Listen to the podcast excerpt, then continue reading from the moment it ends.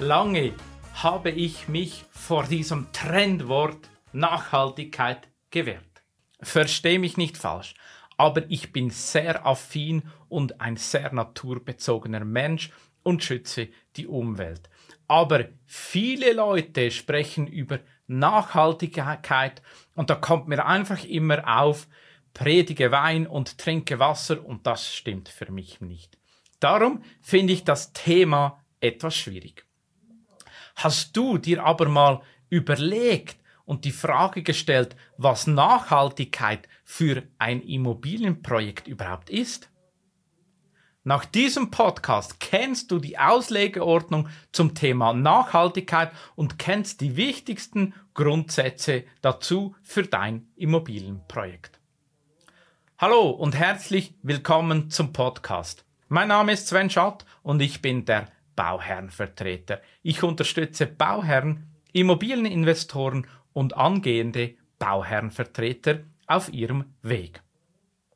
Ja, meine persönliche Meinung zu diesem Thema. Als ehemaliger Pfadfinder und auch so wie ich aufgewachsen bin, haben, habe ich sehr viel Verständnis für die Natur. Ich bin sehr viel in der Natur und wir haben gelernt, die Natur zu pflegen und auch zu schützen. Ich glaube aber fest daran, dass wir nur, dass wir nur nachhaltig leben können, wenn wir auch bescheiden und bewusst leben und auch neue in neue Technologien investieren, die uns helfen kann, diese Klimaherausforderungen zu lösen.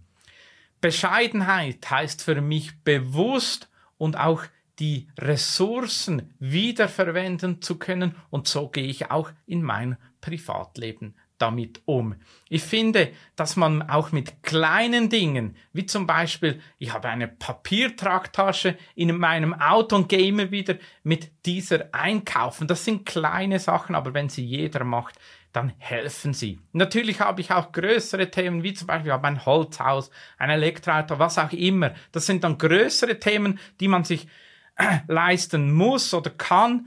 Ähm, und dann kann man natürlich noch mehr bewirken.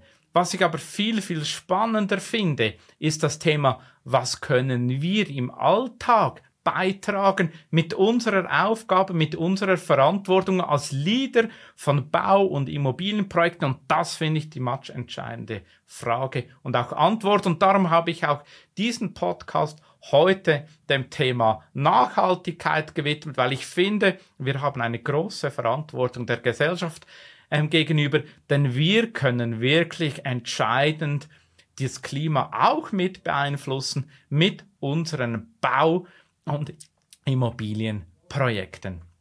Somit kann mein Team und auch ich helfen, sinnvolle Bauprojekte zu gestalten. Dazu habe ich einen Leitfaden entwickelt mit sechs Handlungsfeldern, wo wir bei Immobilienprojekten helfen können, nachhaltige Immobilienprojekte zu planen und umzusetzen.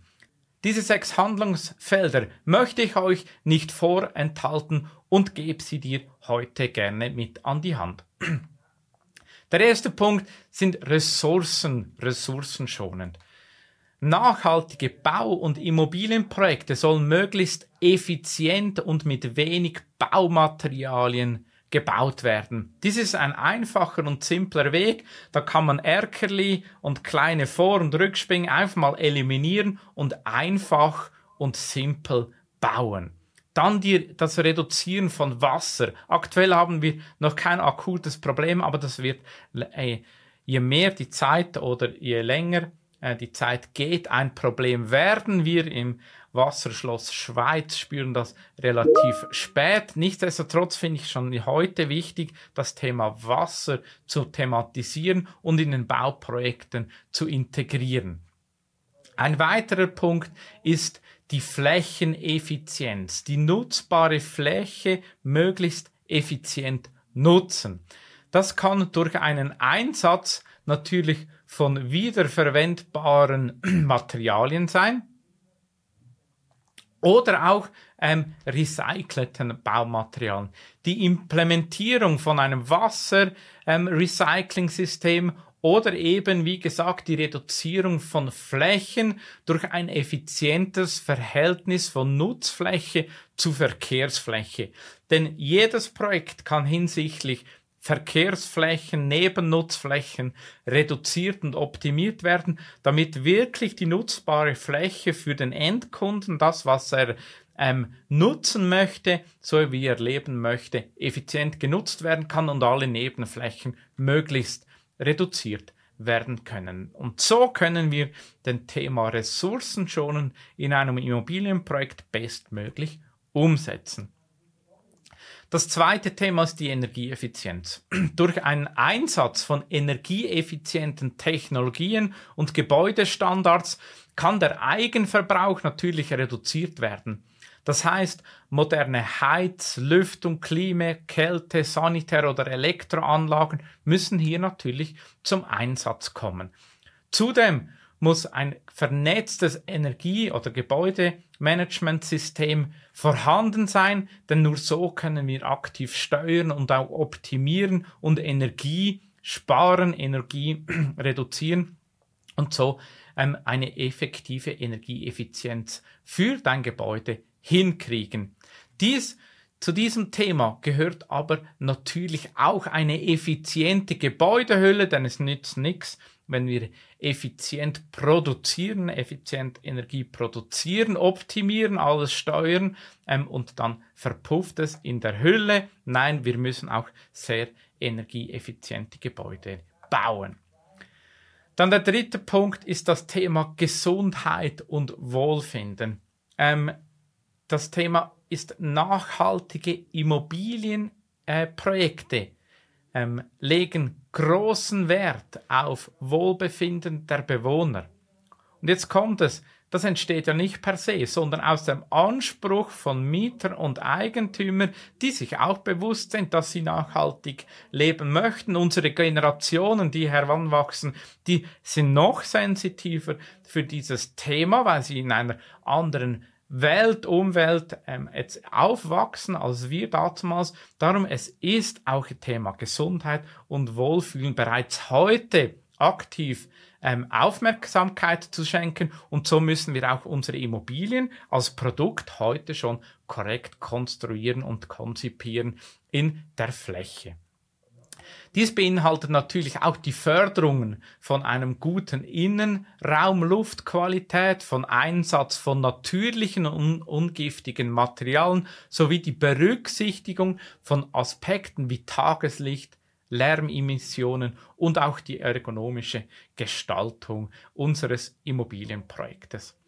Als vierter Punkt habe ich für uns definiert, so das ganze Thema von Lebenszykluskosten. Nachhaltige Immobilienprojekte sollen berücksichtigen, dass die gesamten Lebenszykluskosten einer Immobilie berücksichtigt werden müssen, einschließlich natürlich den ersten Investitionskosten, dann den Betrieb und auch den Instandhaltungskosten. Denn in der Architektur gibt es viele gute Ideen. Ob sie nachhaltig sind, muss, muss dann halt immer auch geprüft werden. Und Nachhaltigkeit ist natürlich nicht nur, also, oder auch finanzieller Natur, denn alles, was finanziell teuer ist, muss natürlich auch mit teuren und aufwendigen Materialien per se ersetzt und instand gestellt werden. Und das ist heutzutage einfach nicht mehr überall oder ist einfach nicht mehr gefragt. Punkt. Die nachhaltige Planung und auch der Einsatz ähm, und Lagerung von langlebigen Materialien muss mehr Beachtung geschenkt werden. Und hier muss man halt auch als Vorreiter mal vorgehen und ein Material vielleicht einsetzen, das nicht schon 20 oder 100 Jahre verbaut wird, mit dem dazugehörigen Risiko, denn nur so durch Pioniere und auch durch Leute, die bereit sind, etwas mehr zu investieren, werden wir die Erfahrung wieder gewinnen für neue Projekte. Dann als fünfter Punkt ist so die Standort äh, oder der Standort und die Mobilität. Die Auswahl eines geeigneten Standorts für ein Immobilienprojekt kann natürlich nur begrenzt Einfluss genommen werden. Es gibt viele Themen, wo eine Liegenschaft bereits vorhanden ist und einfach schlichtweg gegeben. Da können wir gar keinen Einfluss nehmen. Aber auf was wir Einfluss nehmen können, ist die intelligente Planung der, der Anbindungen an die Verkehrsmittel, an die Infrastruktur, also die ganze Fähr- und Entsorgung von Leitungen und auch die Zusatzdienstleistungen, die notwendig sein können, um ein effizientes Gebäude planen zu können.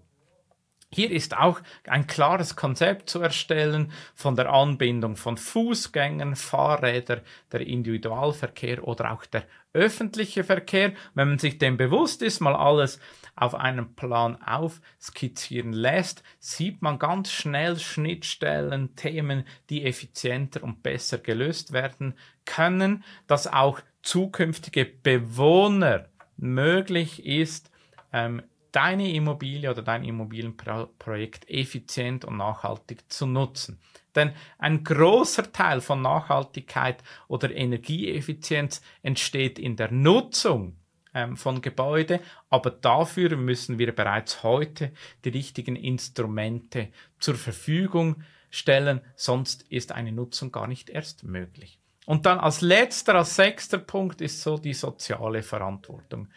Nachhaltige Immobilienprojekte berüchtigt, äh, be, oder beabsichtigen natürlich auch soziale Aspekte wie die Integration von Gemeinschaften, von Schaffung von bezahlbarem Wohnraum, von barrierefreien Zugänglichkeiten und auch die Förderungen einer sozialen Interaktion. Das kann ganz, ganz in einer einfachen Form sein, aber ich war gerade wieder vor ein paar Wochen auf einer Liegenschaft, die jetzt Mängel hat, ähm, die ist fertiggestellt.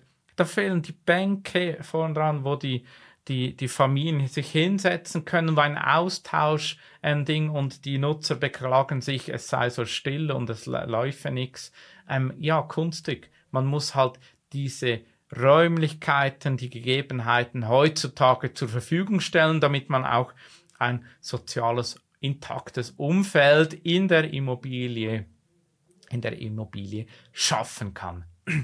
Hier gibt es natürlich auch Labels und weitere Themen, in die man eintauchen könnte. Aber für heute finde ich das ganz, ganz einen wichtigen Punkt und möchte diese sechs Themen stehen lassen, weil wenn wir an diesen arbeiten, wenn du an diesen arbeitest, wirst du ein nachhaltiges Immobilienprojekt für dich realisieren können. So, das war's für heute. Besten Dank für deine Aufmerksamkeit. Ich hoffe, wir hören uns bald. Dein Sven Schatt.